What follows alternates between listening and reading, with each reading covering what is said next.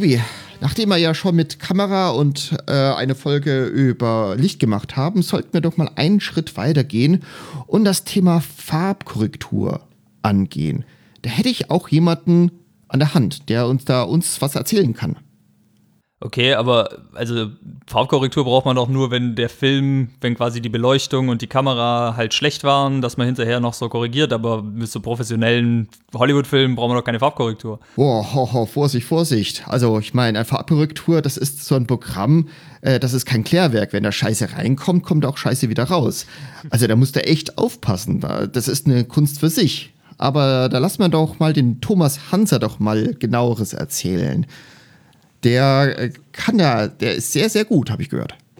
Der ist, der ist sehr gut. Das, äh, in der Tat wurde uns äh, immer wieder schon an verschiedensten Stellen gesagt, das ist der Mann, der es äh, drauf hat. Und äh, ja, der erzählt uns äh, da ein bisschen was dazu. Äh, der hat schon in den 90ern angefangen mit dem ganzen Thema. Das heißt, er hat auch noch analog gearbeitet, kann uns erzählen, wie war das damals, ähm, den Übergang zu digital, wie ist das jetzt, was hat sich da verändert. Und ähm, ich glaube, da ist das einer der Themen, wo man mit am meisten lernen kann, weil es eben nicht immer so offensichtlich ist, dass das ein Thema ist, ja, dass ähm, das passiert halt irgendwie so. Ähm, und also zumindest ich habe viel, äh, viel gelernt dabei.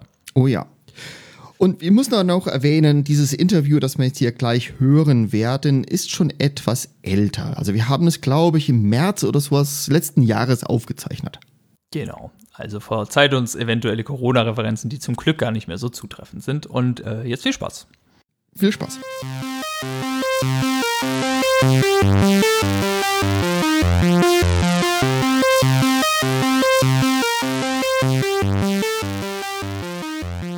Thomas, welche Bedeutung haben Farben in deinem Leben? Ähm, Farben in meinem Leben, gute Frage. Ähm, ich würde jetzt mal sagen, Farben hatten von Anfang an eigentlich keine großartige Bedeutung in meinem Leben. Ähm, ich wusste das auch gar nicht. Also ich meine, Farben gehören wie für alle Kinder mit Buntschriften und so weiter dazu.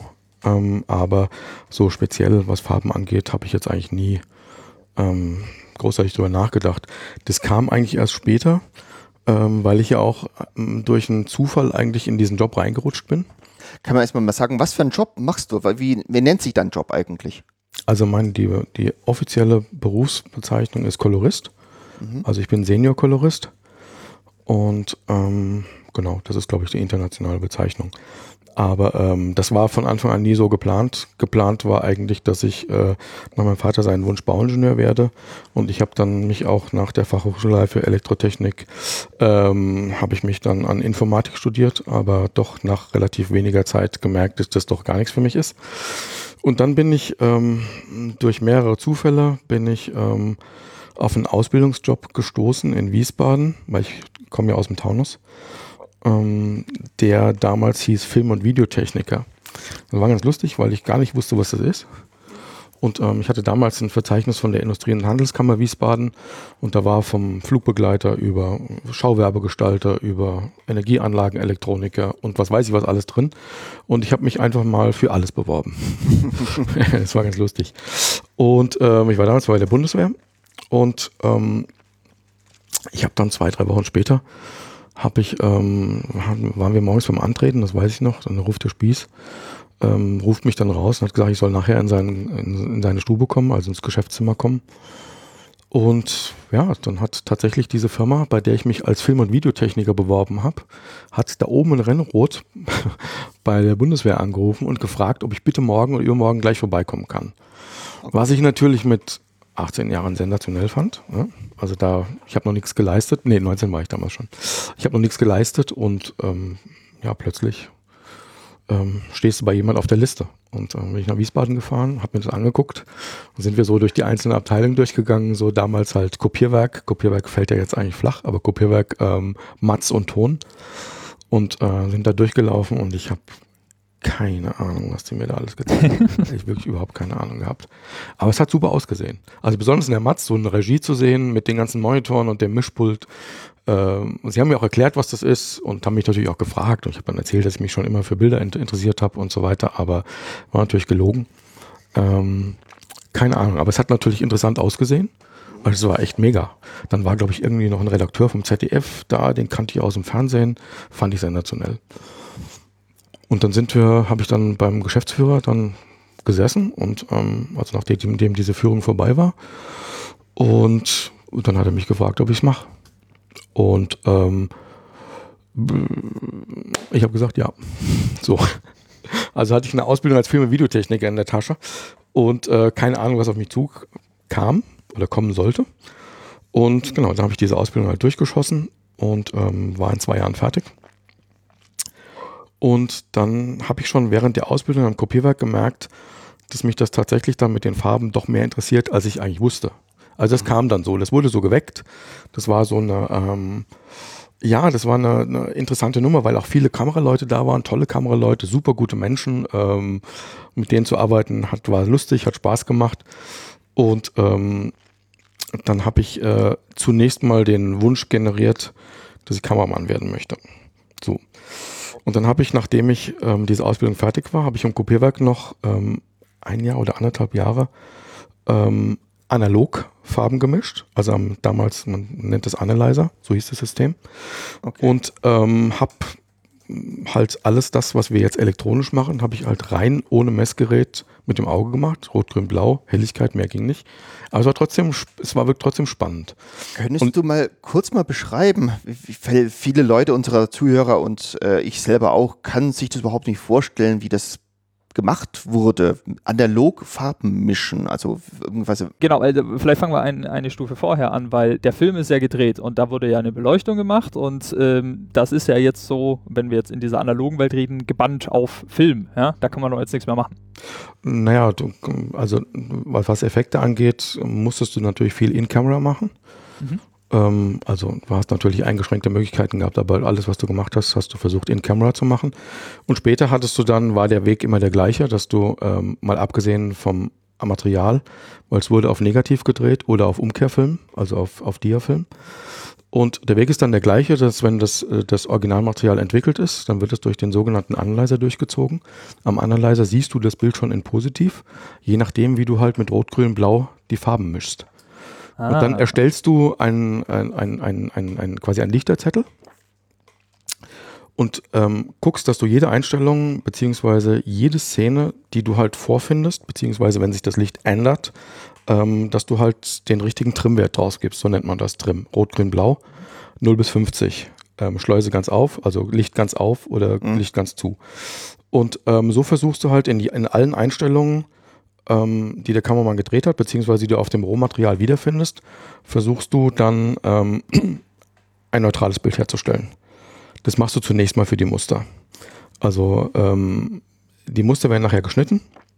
Ähm, das ist jetzt natürlich ein Schritt weiter.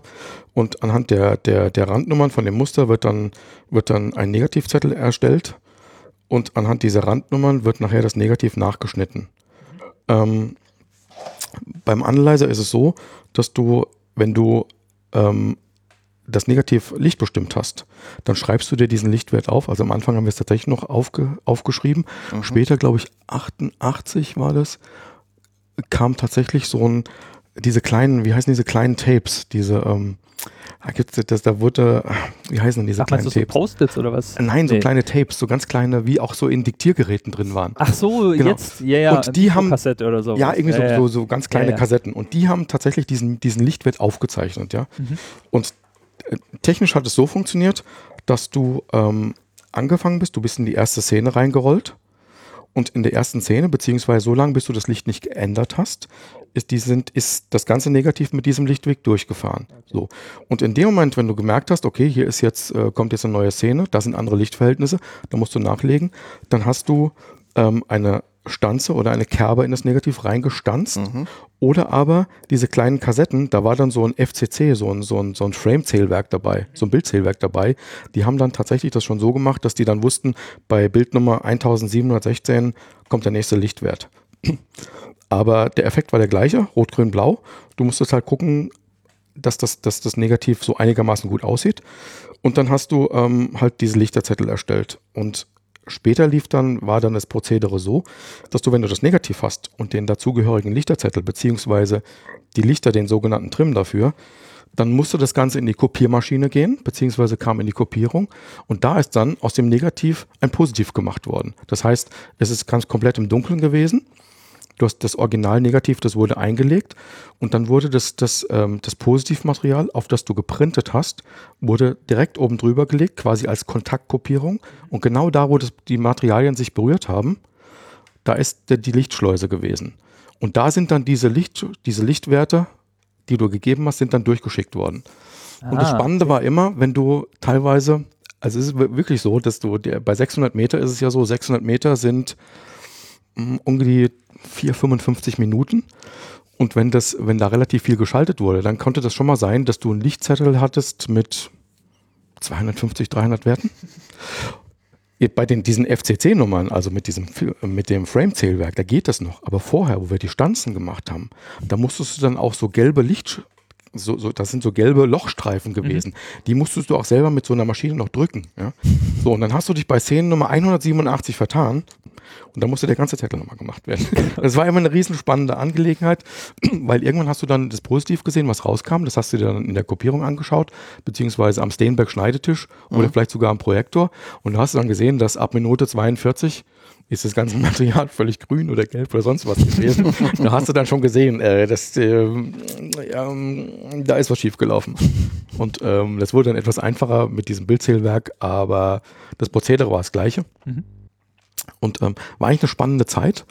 Ähm, man hat meiner Meinung nach damals den Fehler gemacht, weil das kam so, wo ich 86 angefangen habe, ähm, dass man für die Muster war es so, dass bis zu diesem Zeitpunkt etwa haben die Kameraleute darauf bestanden, dass ähm, sie vorne eine, eine, eine, eine Klappe beziehungsweise eine Klappe mit einem Farbbalken drehen. Mhm.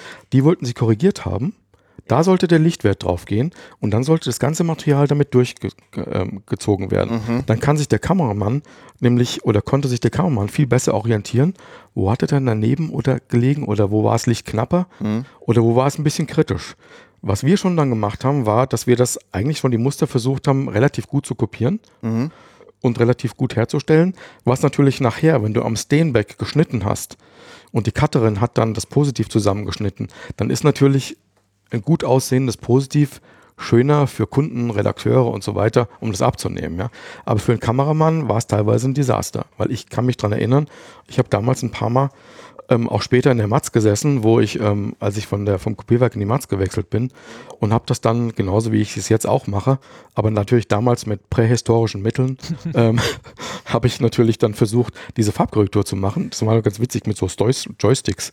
Mhm. Und ähm, da hast du dann teilweise gesehen, dass das Material schon megamäßig dünn war, ja, und wirklich alles dran gegeben, dass das einigermaßen ging. Und das hast du den Mustern nicht gesehen, weil der Trim auf Anschlag war. Mhm. Aber der Kameramann hat es gesehen und hat gedacht, da liege ich ja ganz gut. Ja, okay. Also das ist, das war so eine zwei, so ein zweischneidiges Schwert war das. Mhm. Ich kann es verstehen, wenn jemand das abnimmt, dass es gut aussehen muss. Ja. Äh, kannst du mal für unsere Laien mal das Wort Matz erklären? Was ist das? Also damals hat man, jetzt sagt man digitale Post, damals hat man Matz gesagt. Also in der Matz damals, das war im Prinzip das Videostudio. Mhm. Und ähm, tatsächlich Mats deswegen, weil mittlerweile zeichnen wir Bits, Bytes und sonst was auf. Mhm. Ähm, damals hast du ähm, eine Bandmaschine nach der anderen gehabt in allen möglichen Formaten und das waren richtige Teile. Also das waren, also als ich angefangen habe, 86, waren sogar noch 2 Zoll Matzen aktiv. Ähm, das weiß ich noch für den Hessischen Rundfunk. Das waren, das waren Maschinen, die waren so groß wie ein Garagentor. Oh, krass. Diese Spulen alleine, das waren Spulen, also das die. Das sind Magnetbänder, oder? Ja, ja, genau. Das waren Magnetbänder und die waren richtig schwer. Wenn du so 90 mhm. Minuten Spule hattest, die konntest du kaum von den Mädels tragen lassen. Und vor allem mal haben diese ganzen, diese ganzen Motoren und alles, ja, also die haben richtig Kraft gehabt auch. Also musstest megamäßig aufpassen. Später wurde Standard 1 Zoll. In, mhm. in Deutschland zum Beispiel 1 Zoll B, das war der Standard. In der Schweiz war es 1 Zoll C. Und ähm, die ganzen Matschen, Matzen wurden von Bosch geliefert, beziehungsweise von Bosch gebaut. BCN 51 und 52 war das, genau. Und ähm, war eine Maschine, die war immer noch siehst du jetzt nicht im Podcast, bisschen schwierig, aber ungefähr so groß. und, ähm, also jetzt mal so übersetzt, es waren jetzt so circa äh, ein, zwei, einer, äh, 1,20 hoch und 1, vielleicht so 70, 80 Zentimeter breit. Okay. Genau, und da lagen die Spulen dann beide, die, die Abwickelspule und die Aufwickelspule lagen dann nebeneinander und dazwischen war halt einfach der Scanner, der halt das mhm. Bild, ähm, das Band abgescannt hat. Und ähm, aber eine unglaubliche Hardware-Schlacht, ähm, elektronisch ganz schwierig auch teilweise, ja, das einzustellen, weil wir haben teilweise bei uns in Wiesbaden, das weiß ich noch, war jeden Morgen waren die Messtechniker da und haben mit irgendwelchen Gerätschaften und mit irgendwelchen Oszilloskopen haben und irgendwelchen Tweakern haben dann irgendwelche Kurven gerade gestellt. Mhm. Und ähm, genau, später kamen dann die Beta SP und die DigiBeta. Dann kam D5, dann kamen die ersten HD-Matzen. Aber es war natürlich so bis ich sag mal Anfang 2000, 2003, 4, 5, war es natürlich eine Materialschlacht, was diese Matzen oder diese mhm. digitalen Aufzeichnungsgeräte anging und vor allem auch eine Geldschlacht. Mhm, also ich weiß noch, eine HD-Cam SR mit den 444-Köpfen, die hat damals um die 125.000 gekostet. Es ist äh, irre, ja, also völlig irre. Und ähm, ja. Da ist aber, das ist jetzt ganz gut, weil jetzt waren wir gerade da so 2003 rum. Ähm, jetzt machen wir mal den Sprung zu jetzt, egal wann das mhm. dann angefangen hat. So, meine These wäre jetzt, du würdest wahrscheinlich jetzt nur noch mit Software arbeiten, weil es ja alles digital, das heißt, du hast irgendwelche Programme. Stimmt genau. das soweit? Ja. ja? Und ja. Was, was ist da jetzt, also, oder ja, sagen wir es einfach mal so vom Vergleich her, so äh, zum Beispiel nehmen wir jetzt gerade diese, diesen, was du gerade beschrieben hattest, wo man diese Lichtzettel da erstellt hat, wo man dann das Negativ irgendwie äh, korrigiert. Ich glaube, wir müssen einen Zwischenschritt machen, tatsächlich. Okay. Weil wir sind von der komplett analogen Farbkorrektur, sind wir, sind wir jetzt in der komplett digitalen mhm. äh, angekommen und dazwischen so von 1903, 4, 95 mhm. bis 2008, 9, 10 war eigentlich das meistgekauft, verkaufte ähm, ähm, Color Grading System das 2K Da Vinci. Und ähm, das hat zwar, das war intern von der Digna äh, Signalverarbeitung digital, aber konnte halt die ganzen analogen Maschinen steuern. Mhm. Vor allem war das, war das ein sehr, sehr gutes Gerät, um die Filmabtaster zu steuern. Also den entweder von, von Bosch eine Maschine oder BTS eine Maschine oder von Renk. Diese beiden Scanner gab's. Mhm. Also die Philosophie äh, unterschied sich da, dass der eine mit einem CCD gearbeitet hat und der andere mit einer Bildröhre. Ähm, wir haben nur Bildröhren gehabt, die waren etwas anfälliger oder waren deutlich anfälliger aber haben für mich das schönere Bild gemacht.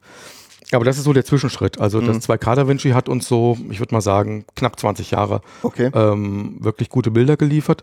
Und da konntest du auch schon Masken ziehen, ähm, zwar nicht Freihand, aber du hast vorgefertigte Masken gemacht, gehabt. Also Maske ist ein Template oder? Also ein Windows, dass du, dass du bestimmte Seite, äh, Bereiche des Bildes ähm, ähm, aussparen konntest. Ah, okay. Ja. Also du hast und vorher konntest du ja praktisch immer nur das komplette Bild halt genau. beleuchten mhm. und jetzt Teile Genau, und da konntest du partiell und, und Teile des Bildes machen und konntest auch, äh, kannst dann konntest diese Maske auch soften. Aber das war natürlich ähm, immer noch eine Hardware-basierende Nummer. Mhm. Das heißt, wir haben das 2K Da Vinci standardmäßig für 260.000 Dollar, glaube glaub ich, plus zwei Einschübe, zwei mhm. Extender mit jeweils nochmal zwei Power Windows dazu wo jede Karte 20.000 gekostet hat. Ja, das mhm. war unvorstellbar, was das, was das für, das für Summen waren. Ja. Und ähm, aber jetzt natürlich mit den Möglichkeiten, die du jetzt mittlerweile bei der Datenverarbeitung hast oder diesen Datengrading-Systemen nicht zu vergleichen. Ich nehme mal an, das war auch wahrscheinlich diese Software, mit der auch Oh Brother Where Through äh, Though. Though, ich ja. kann es nicht aussprechen, äh, gegradet wurde, weil das war, glaube ich, der erste richtige Kinofilm, der wirklich mit digitaler äh, Grading bearbeitet wurde. Äh, kann ich dir nicht sagen, weiß ich nicht genau. Ich kann nur sagen, dass ich das Wunder von Bern gemacht habe. Und das war okay. auch einer der ersten. Ja, das kommt zeitlich auf jeden Fall. Das, das war, das ja. muss um die 2003 gewesen sein. Ja, ja, das genau. war eine, eine, also das Wunder von Bern war natürlich eins meiner schönsten Projekte. Im Tom Fairmann hat riesen Spaß gemacht mit dem Sönke. Es mhm. war wirklich der Knaller, aber es war unfassbar, was das für eine Arbeit war. Das war, das werde ich nie vergessen. Also es war wirklich irre, weil du natürlich, ähm, wir da waren damals, waren, der, waren wir in der Situation, dass wir über diese zwei K Da Vincis mhm. ähm, oder auch das Pogel, das war das andere System, was eigentlich weltweit relativ bekannt war, ähm, und über einen ganz normalen Röhrenmonitor, zwar Klasse 1 Monitor, aber mhm. über einen Röhrenmonitor, elektronisch ähm, die Farbkorrektur gemacht haben.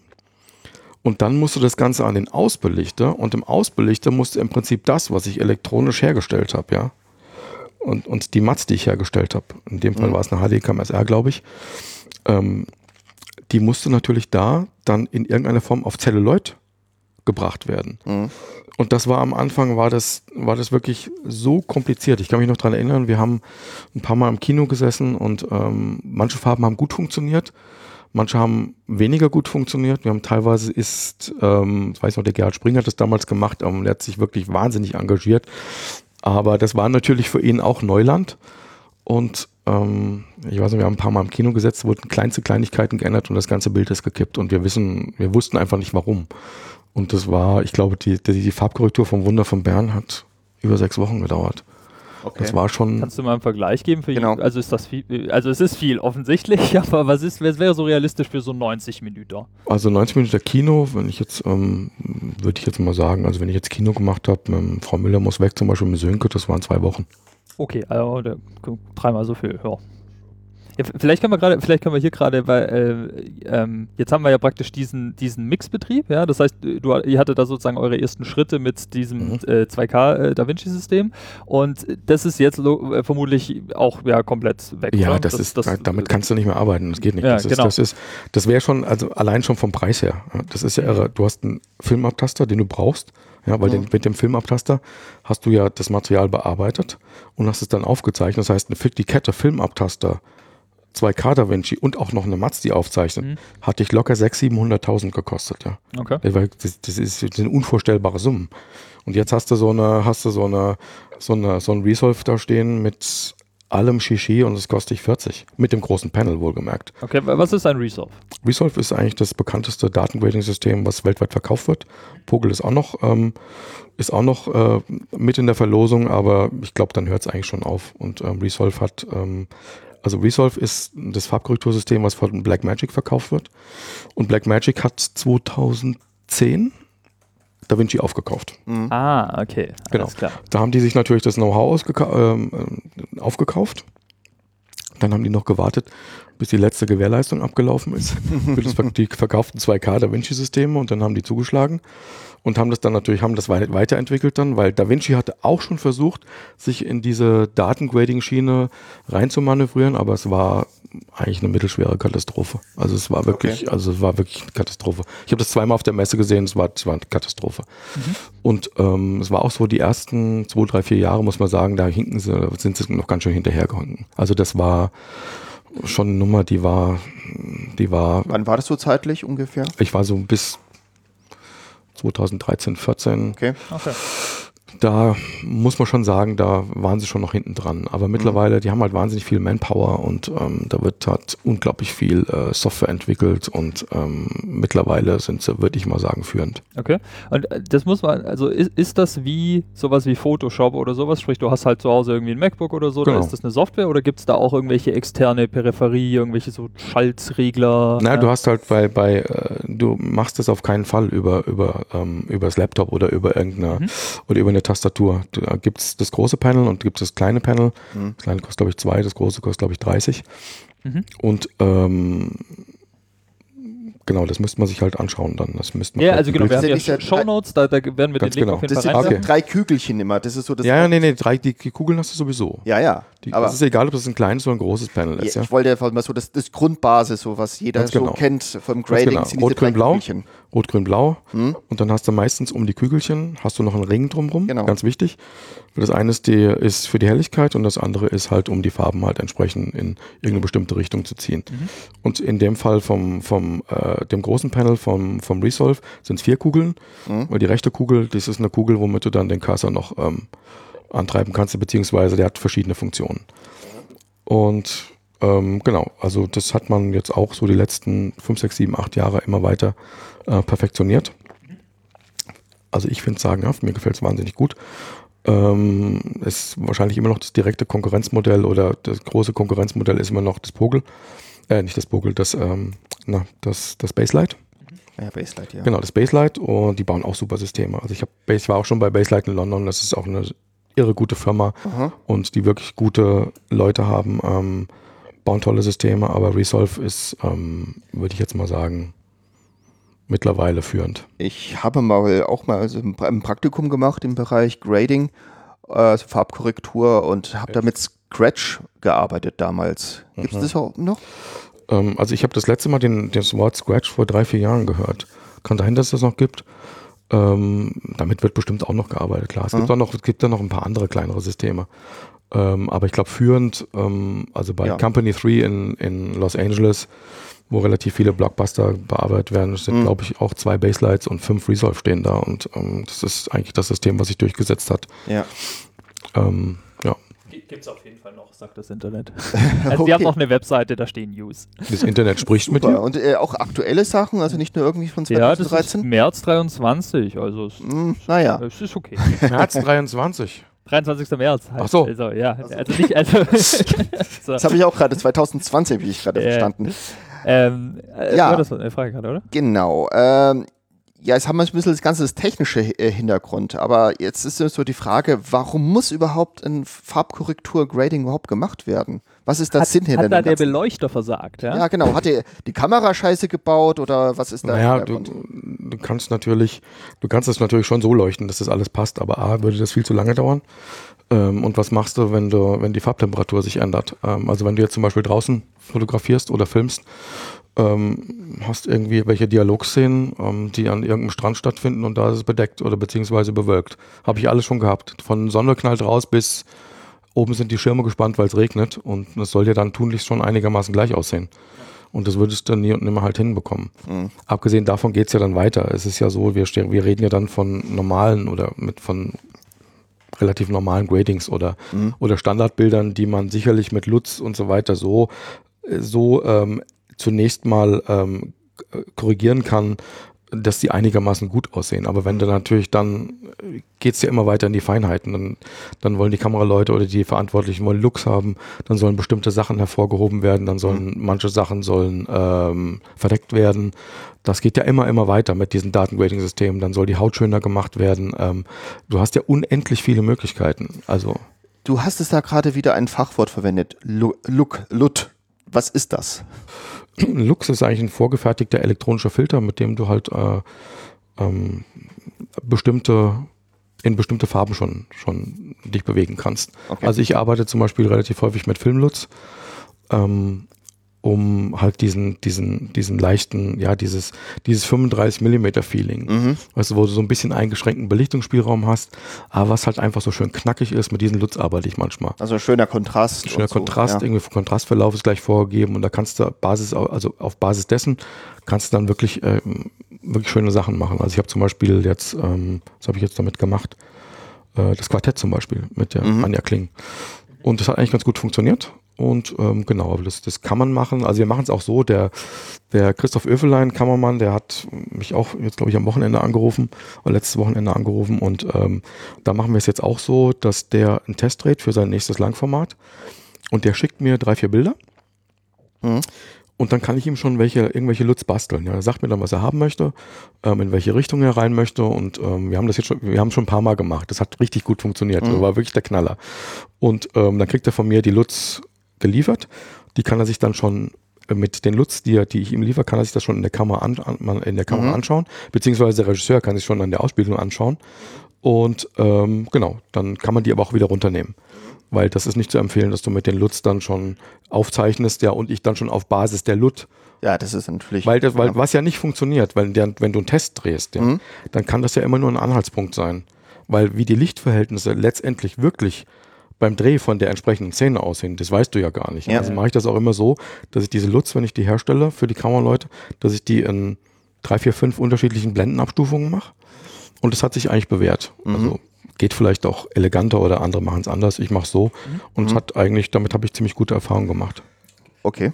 Das ist jetzt ganz interessant, weil da ist ja so ein bisschen die Frage, wann kommst du ins Spiel? Man würde jetzt ja vermuten, naja, das ist ja wahrscheinlich alles in der Post, ja, da, da muss man dann hier nochmal korrigieren. Das hast du ja aber gerade schon gesagt, das ist ja teilweise sogar bevor die Dreharbeiten so richtig begonnen haben, bist du hier jetzt schon involviert und machst sozusagen ein bisschen so Test äh, hin und her zwischen Regisseur, Produzent, was auch immer.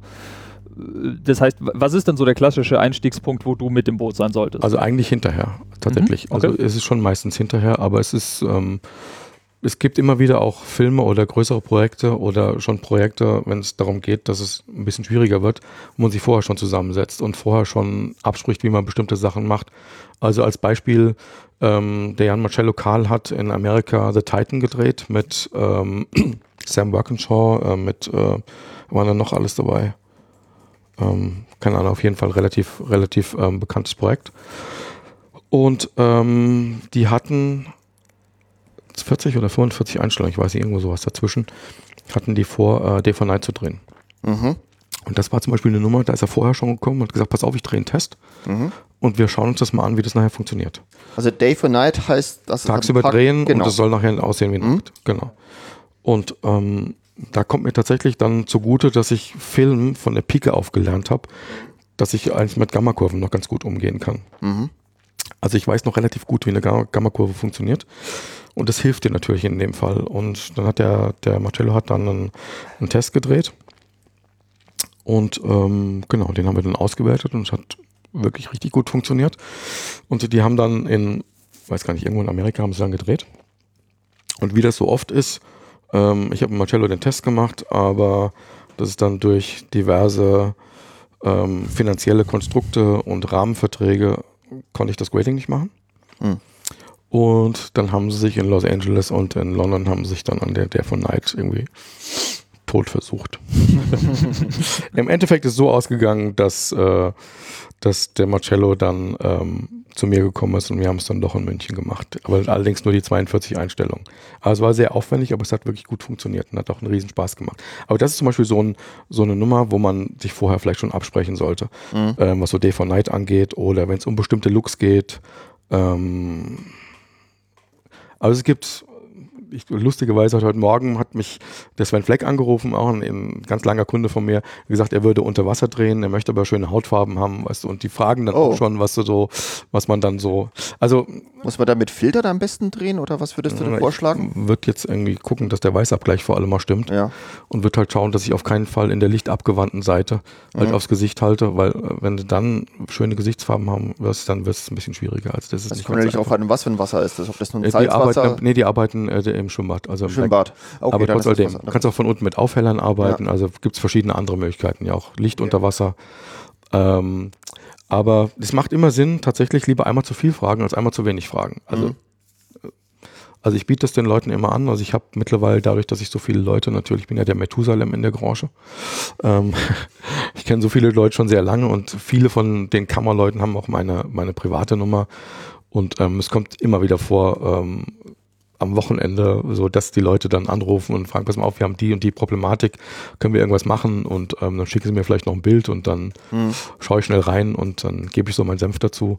Ähm, aber das macht es auch aus. Also das ist das, was für mich eigentlich das noch ausmacht, diesen Job auch. Also diese, diese Kundenpflege, diese Beratung, dass die Leute auf dich zukommen, dass die Leute dich fragen, dass sie, dass sie, dass sie ähm, Problemlösungen mit dir halt irgendwie ausdiskutieren und nicht das Ganze drehen oder mit, mit das Ganze bearbeiten und dann mit dem Kram kommt und dann hinterher ist dann das Geschrei groß, wenn es nicht funktioniert. Mhm. Also funktioniert wirklich gut und das macht es für mich halt nur aus. Mhm. Ähm, du bist ja auch involviert gewesen bei der Serie Dark, wo mhm. nicht? Nee, ah, nee. okay. Ja, nee, Gut, egal, aber ist jetzt nur, soll nur als Beispiel dienen, ähm, weil da ist ja der Name Programm. Äh, und ich habe die, hab die Netflix-Serie Die Welle mit, mit, mit dem Jan Marcello Karl mhm. ja, und genau, der Anker hatte, hatte ich durcheinander gebracht, aber ähm, Dark fiel mir jetzt nur gerade so ein, äh, mhm. je, jegliches andere so, gibt ja so Filme und Serien, die sind so düster gehalten, ja, so Batman-Filme, was weiß ich. Ähm, da würde ich jetzt mal so vermuten, dass das ja wahrscheinlich äh, gar nicht so... Aber Dark ist gar nicht so dunkel gewesen. Ja, aber teilweise zumindest schon so. Mhm. Ähm, dass es äh, ja äh, wahrscheinlich ein bisschen einfacher sein könnte, weil du ja einfach nur dafür sorgen musst, dass das Bild so ein bisschen dunkler wird, ja, dann hast du so eine dunkle Atmosphäre und wenn du das jetzt so beschreibst mit dem Unterwasser, ja, da muss man doch bestimmt viel mehr am. am Na, du musst schon aufpassen. Du musst schon aufpassen, weil dunkel heißt ja. Ähm, es kommt immer darauf an, wer der Abnehmer ist. Bei Netflix ist das, glaube ich, etwas einfacher, weil bei Netflix sind sie, sind sie doch relativ entspannt, wenn du mit, auch mit dunklen Sachen kommst. Wichtig ist einfach, dass du die Details nicht verlierst. Mhm. Du kannst durchaus dunkel werden, ähm, das ist bei den öffentlich-rechtlichen teilweise wieder ein bisschen schwierig. Mhm. Also wenn wir teilweise, ich merke es immer wieder, wenn ich ähm, dann teilweise ins Dunkel reinkomme oder versuche noch eine Nachtstimmung zu machen, dann wird die Nachtstimmung nachher immer hochgezogen, dass es aussieht wie 18 Uhr. Ähm, es ist manchmal ein bisschen schwierig. Ähm, ich kann es auch verstehen. Die Leute äh, schauen abends, haben normalerweise bei ihrem Fernsehen Kontrast bis auf Anschlag äh, gedreht. Mhm. Also ich kann es schon verstehen. Ja. Mhm. Dann haben sie Aber, eine Lichtquelle direkt neben dem Fernseher. Genau, ganz genau, ganz genau. Dann haben sie alle möglichen Assistenzsysteme, die es nur gibt für die Fernseher, mhm. haben sie an von Ambilight bis zu was weiß ich was, dass du dann irgendwann wirklich also nur noch so ein völliges Gaga-Bild hast. Mhm. Also was ich da schon gesehen habe, unglaublich. Mhm. Da gab es ja diese eine Geschichte, das war glaube ich bei Game of Thrones, äh, wo sie glaube ich, bei der finalen Staffel irgendwie auch was ziemlich dunkles Bild hatten, wo sich einige Leute darüber beschwert haben. Ah, okay, war, war kann ich nicht, aber ja, das wäre dann. Na, das hast dieses Problem hast du sowieso und das hast du natürlich auch gerade bei den Sendern. Mhm. Also habe ich schon ein paar Mal selber mitbekommen. Also ich weiß das von, ähm, ich hatte mit dem Roger Hinrichs, hatte ich, ähm, das war 2003, 4, 5 auch, da habe ich ähm, ein, ein 90 Minuten ähm, bearbeitet, der hieß Götterdämmerung. Da ging es irgendwie um so einen alten Nazi-Schatz, glaube ich. Und das wurde viel in den Katakomben von Berlin, viel bei Dunkelheit, ähm, Mondlicht und so. Und das haben wir richtig schön dunkel gemacht. Und ähm, also A hat der Redakteur dann nochmal neben mir gesessen, das nochmal zwei Tage lang alles heller gemacht. Mhm. Und trotz alledem war es dann auch so, dass ähm, wohl, als das ausgestrahlt wurde, auch unglaublich viele Leute angerufen haben, gesagt haben, dass es halt ihnen einfach zu dunkel wäre, sie würden es nicht sehen. Aber da habe ich noch ein ganz gutes Beispiel, weil dieser, der, genau der gleiche äh, Redakteur, der hatte mir nämlich damals erzählt, dass, das war 2003 oder 2004, das war ja so ein bisschen, wir hatten noch viele Leute in 4 zu 3 Fernseher. Mhm. Und ich weiß nicht, ob das 50-50 war und viele hatten aber auch schon 16 zu 9. Und ähm, da wurde ein Tag vorher, als der kam, weiß ich noch, da wurde ähm, Spiel mir das Lied vom Tod gesendet. Und Spiel mir das Lied vom Tod hat es Pro7 tatsächlich geschafft, 2003 in 4 zu 3 zu senden. Okay. Ah, genau. ich bekomme Schmerzen. Ganz genau, jetzt pass mal auf. Und, und ähm, es ist tatsächlich so, weil das am Anfang ist ja die Flie ist eine Einstellung, wo da saust so eine Fliege um den Kopf von ja. Eli Wallach. Ja, und das ist, Moment, das ist halt einfach, spiel mir das Lied vom Tod, muss man nicht reden. Das ist unglaublich, ja. Mit der Musik noch ja. sensationell. Aber du hast die Fliege die ganze Zeit nicht gesehen. Du hast eigentlich nur den Kopf gesehen. Und dann habe ich den Redakteur gefragt, weil ich das nämlich, und da habe ich gesagt, sag mal, das ist, das ist ein, das ist ein Panzerschlitz-Cinemaskop gewesen. Ja. Und er hat gesagt, ja, wir wissen das auch, aber wenn wir das nicht in 4 zu 3 senden, dann rufen in der ersten 10 Minuten, rufen 5000 Leute an, sie würden für diesen schwarzen Strich da im Bild aber nichts bezahlen. Das war die, genau das hat der Redakteur damals gesagt. Gut, mittlerweile hat man sich ja auch dran gewöhnt, beziehungsweise hat es auch verstanden, dass ich in der Breite mehr reinkriege, aber war schon der Knaller, oder? Mhm, mh, für, das, für, den schwarzen Strich möchte ich aber nichts bezahlen. ja, genau. Mir, mir ist es gerade eingefallen, ich habe ja auch natürlich mit Dark äh, eigentlich voll, äh, voll das schlechte Beispiel gewählt, weil du hast ja einen Film gemacht, der dieses düstere Thema eigentlich total ähm, auch bedient hat, nämlich ein Film, wo es um Voodoo äh, ging. Oh ja. Ähm, mhm. Weil ich würde gerne so ein bisschen, dass wir, dass wir vielleicht mal auch so ein bisschen so schauen können, so, so vergleichen, ja, so einmal auf der düster auf der einen Seite mhm. und dann vielleicht auch mal noch ein anderes Beispiel finden, damit Leute so ein bisschen ein Gespür dafür bekommen, was sind so unterschiedliche Sachen, die du eben beeinflussen kannst, ja. Und vielleicht können wir da mit diesem düsteren gerade mal so anfangen. Ja? Mit Voodoo, ja. Ja, ich meine, also passenderes könnte ich mir nicht vorstellen. Ja, Voodoo, kann ich mich noch gut dran erinnern. Alberto Venchago war der Regisseur und Co-Producer war der Wim Wenders. Und ähm, es war nicht nur dunkel von der, was die Farbkorrektur angeht oder düsteres Thema, sondern ähm, es sind noch ziemlich dunkle Erinnerungen an diesen Film. Hm.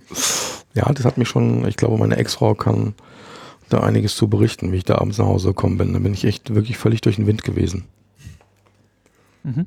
Also es ist schon eine, das war, das war schon ganz schön der Knaller. Also, weil ich ähm, bin, glaube ich, sehr rational und ich versuche immer Dinge zu verstehen oder ich versuche mir das irgendwie zu erklären, wie das sein kann. Mhm. Aber ich glaube, irgendwann muss man auch, glaube ich, verstehen, dass es einfach Dinge gibt, die man nicht so erklären kann. Ne? Und ähm, genau, bei Du, bei Voodoo haben wir natürlich das auch in diese, in diese düstere Nummer reingedrückt. Klar, das ist düster, ist ein düsteres Thema. Viel hat auch bei Nacht gespielt oder bei Dämmerung, aber düsteres Thema tatsächlich. Ähm, Farbkultur hat mega Spaß gemacht. Ich glaube, wir hatten damals auch, äh, ja, hatte der, äh, wir haben einen Schweizer Filmpreis für Farbkultur bekommen bei dem okay. Film. Genau.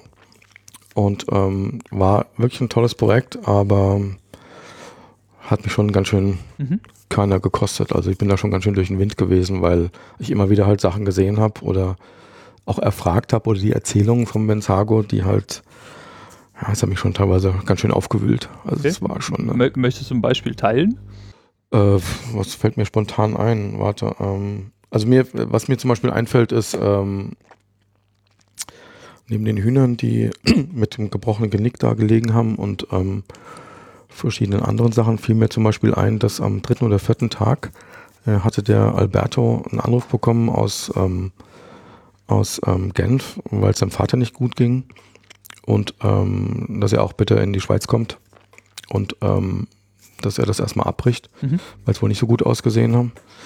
Und, und ähm, ich weiß nicht, was er alles gemacht hat. Auf jeden Fall ähm, hat er nur erzählt, wo er zurückkam, ähm, dass die Ärzte ihm gesagt haben, sie können nicht verstehen, warum das hier gerade dieser Heilungsverlauf so gut ist. Dafür würde es keine medizinische Erklärung geben. Mhm. Also ähm, will da jetzt gar nicht weiter ins Detail gehen, ja, ja. weil ich jetzt natürlich auch nicht weiß, dem, also wie, wie, wie, ob das im Alberto jetzt recht ist. Mhm. Ne? Aber ich kann mich daran erinnern, äh, noch ganz anderes gutes Beispiel, das war ein bisschen später. Ähm, da hat er einen Anruf bekommen vom Zoll in London, also in Heathrow, und ist ein, ähm, eine Voodoo-Puppe, die aus dem Benin direkt zu ihm in die Schweiz kommen sollte, weil Alberto wohnt in Zürich. Ähm, die ist versehentlich in Heathrow gelandet und der Zoll wollte die aufmachen. Und da habe ich auch gedacht, dann sollen sie halt aufmachen, reingucken. Sehen sie eine Puppe, machen wieder zu und schicken es weiter. Aber der Alberto hat damals so einen Zirkus gemacht, weil er gesagt hat, so, ich weiß nicht, was passiert mit den Leuten, für die diese Puppe nicht bestimmt ist, wenn die diese Puppe anfassen. Ja? Und so ist Tag für Tag ist das dann immer, ist, ist immer, sind immer solche Situationen gewesen, wo ich dann wirklich gedacht habe, so, also irgendwas muss da ja dran sein, ne? Und dann kamen Bilder von, von Leuten, die in, in Benin in irgendeinem Krankenhaus, da haben sie das Röntgenbild gezeigt, da hat einer ein Kreissägenblatt in der, im Magen gehabt oder eine Kette. Die kann nie und nimmer, kann die ganz normal über den Schlund nach unten gerutscht sein. Ja? Stimmt nicht gut. Und, und dann hat's, die hat, der haben auch, dann hat er auch eine Kreisfahrt mit der Kamera um denjenigen rumgedreht. Da waren keine Narben oder irgend sowas, aber irgendwie muss das Ding da reingekommen sein. Mhm. Und irgendwann kommst du wirklich nach Hause, bist echt kaputt. Irgendwann siehst du das wirklich, wenn du ins Bett gehst und wenn du morgens aufwachst, weil du das einfach nicht erklären kannst. Und ähm, alles hat mich schon megamäßig aufgewühlt, das Projekt, das weiß ich noch. Also es war eigentlich das Projekt, das mich am meisten aufgewühlt hat. Okay.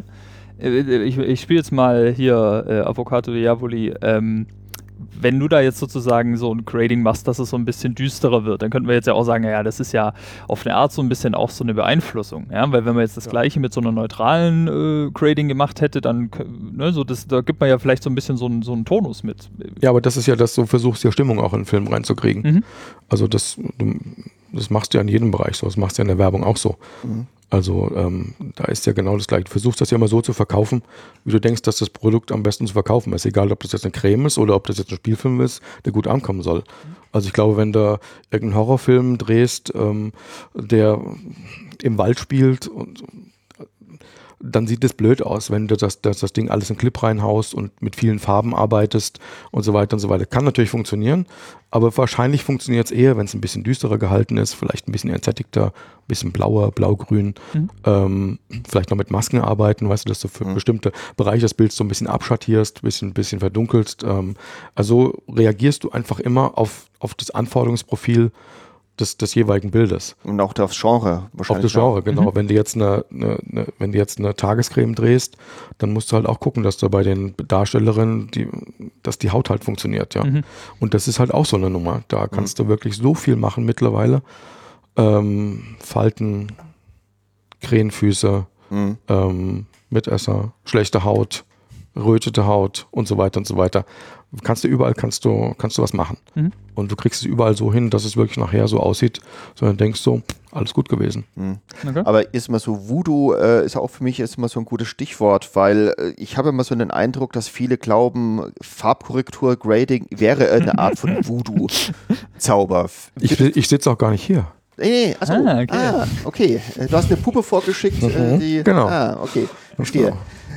Ja, aber ist mal ernsthaft, wie, wie, äh, hast du da auch manchmal so Kunden, die meinen, du würdest zaubern? Und, ja, das kommt schon vor, ja. Das, also klar, weil du natürlich teilweise aus Bildern Sachen machst, wo man sich vorher gar nicht vorstellen kann, dass das noch funktioniert. Mhm. Also durch die technischen Möglichkeiten, die du mittlerweile hast, kannst du so viel machen und kannst auch so viel retten, tatsächlich. Ja. Das geht ja auch weiter bis zu, hin zu irgendwelchen Stempelfunktionen, die das Resolve wirklich hervorragend kann. Mhm. Ja, natürlich vereinfacht. Das, das, das ersetzt jetzt nicht alle anderen Systeme, aber ähm, es geht immer was. Ich sage, irgendwas geht immer. Ja. Okay. Und oftmals kriegst du es wirklich so hin, dass, dass die Leute da sitzen und sagen so, boah, das hätte ich nicht gedacht, dass es so funktioniert.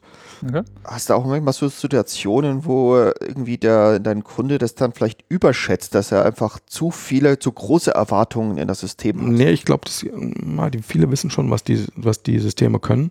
Das geht jetzt mehr darum, das ist gar nicht das Thema. Das, das zentrale Thema ist einfach das, wie viel Zeit habe ich und was wird bezahlt. Mhm. Es geht letztendlich nicht darum, was ist gut für das Bild, was kann ich alles machen, wie kann ich alles retten, da wirst du nie fertig. Mhm. Letztendlich ist es so, dass du ein Zeitfenster hast. Du kriegst jetzt standardmäßig bei äh, HDR und SDR bei einem Langformat 90 Minuten um die fünf bis sechs Tage, vielleicht sieben. Ähm, und dann muss beides fertig sein. Und dann kannst du selber entscheiden, wie weit du dich an einzelnen Szenen austobst. Mhm. Und dann musst du halt auch oft, tatsächlich ist es so, das hat jeder Kolorist, hat, steht dann oft vor dem Problem, dass er einfach sagen muss, ja, wir können das schon machen, ja. Aber, ähm, Nicht in der Zeit. aber nicht in dieser Zeit. Mhm. Und das ist leider immer das leidige Thema und die leidige Diskussion. Das heißt, da ist dann eigentlich wieder diese Absprache so wichtig. Wenn einfach die Leute vorher zu dir kommen, sagen, das Wär haben cool. wir vor, ne? Okay, das sind dann die Traumkunden sozusagen. Ja, also das, das heißt nicht, dass dann alle Fehler natürlich vorher gefixt werden, weil wenn du schlechtes Wetter hast oder es passiert immer irgendwas, dann ähm, passieren kann auch immer was. Genauso wie bei uns was passieren kann, kann vorher auch was passieren. Ähm, irgendwas geht immer, aber ähm, Absprachen kannst du mit Absprachen, tust du in einem bes- einem bestimmten Bereich schon sicherlich, ähm, wie soll ich sagen, etwas safer anlegen. Ja, dass das hinterher für dich etwas, etwas einfacher ist ähm, zu korrigieren, wenn der Kameramann fragt, wie er das belichten soll. Zum Beispiel, ähm, ich hatte mal, das ist jetzt schon lange her, ein einfaches Beispiel. Ähm, ich hatte vor, boah, schon auf jeden Fall 12, 13 Jahre her, da haben sie mich samstags angerufen und haben sie irgendwo in Ungarn gedreht und da haben sie eine Hauswand gehabt. Und diese Hauswand war, war gelb und dem Kunde hat das überhaupt nicht gefallen und die wollten halt wissen, ob was man mit dieser Hauswand machen kann. Der Kunde stellt sich so einen leicht bräunlichen Ton vor, ähm, aber eher so ein bisschen ins Rot, vielleicht ein bisschen entsättigter, aber den Ton wollte er auf keinen Fall haben. Und ähm, deswegen ist es auch ganz gut und die wollten das Haus umfärben. Genau. Mhm. Das war halt die Frage, ob die jetzt hingehen und nochmal drei, vier Stunden warten und hier das ganze Haus walzen. Mhm. Und ähm, mussten sie nicht. Mhm. Also sowas kann man zum Beispiel dann, weißt du, ganz einfach absprechen. Okay. Das Einzige, was dann wichtig ist, dass wenn es geht, dass keiner mit dem Gesicht vor dem Haus rumläuft, Mhm. weißt du, dass sonst Weil die, das die Hauttöne ä- zu ganz- ähnlich sind. Das könntest du dann rein theoretisch wieder ausmaskieren, aber Ja, das genau. dauert dann wieder Zeit Mhm. und dann kommen sie wieder mit Zeit. Hätten sie lieber in den drei Stunden frisch gestrichen. Ganz genau. Mhm. So, genau. Und ähm, wenn, ich, wenn du dann sagst, es dauert etwas länger, ähm, weil wir müssen das ausmaskieren und es funktioniert, aber dann geht es immer um Geld und am Schluss ist immer die Frage, dass kein Geld mehr da ist. Mhm. Wir sind am Ende der Nahrungskette in der digitalen Post und da kommt immer das an, was noch übrig ist und übrig ist meistens nichts. Ja. Aber, aber, Aber die Leute wollen alles haben, das ist natürlich ganz ja, entscheidend. natürlich. Ne? Klar, logisch. Weil da entscheidet sich, wie das alles aussieht und da muss natürlich richtig performt werden, Mhm. aber ist oftmals dann die Kasse schon leer. Kann man dann so dementsprechend Grading so als Mastering äh, wie bei der Musikproduktion sehen? Ja, würde ich schon sagen. Mhm. Also in, in was, was das Bild angeht, schon. Da kommen natürlich noch Effekte dazu Mhm. und ähm, kommt natürlich Ton dazu und so weiter. Also verschiedene, verschiedene Baustellen oder verschiedene Baugruppen, um es mal so Mhm. zu sagen. Aber alles, was so die, ähm, die, das, Bild angeht. das Bild angeht, Mhm. den Look angeht, ähm, würde ich jetzt mal sagen, schon, ja. Weil Okay. du gerade Effekte gesagt hast, also so Special Effects kommen davor oder danach? Und das läuft meistens parallel. Okay. Aber können die nicht das dann noch irgendwie, also dass man dann nochmal, ne, du hast jetzt zum Beispiel Grading gemacht, da ist dann nochmal Special Effect, wird nochmal was gedreht und dann wird da dein Grading dadurch nochmal irgendwie zerschossen, ja, weil die Effekte. Mm, Nö, das läuft eigentlich, also meistens läuft das eigentlich parallel. Dass das schon so ist, dass wir teilweise auf dem Rohmaterial arbeiten und parallel dazu schon die Effekte gebaut werden. Dann wird je nachdem, was das, kommt drauf an, ob es vor Green gedreht, vor Grün oder vor Blau gedreht ist oder ob es, es gibt ja ganz unterschiedliche Effekte, ja, oder ganz unterschiedliche Sachen, die gemacht werden. Manchmal müssen nur einfache Sachen rausretuschiert werden. Mhm. Manchmal müssen Schilder ausgetauscht werden, bis hin zu Sky Replacement und sonst was, sonst was alles. Mhm. Ähm, aber das läuft meistens Hand in Hand. Also ich bin es zumindest so gewöhnt. Okay. Okay. Und funktioniert auch ganz gut.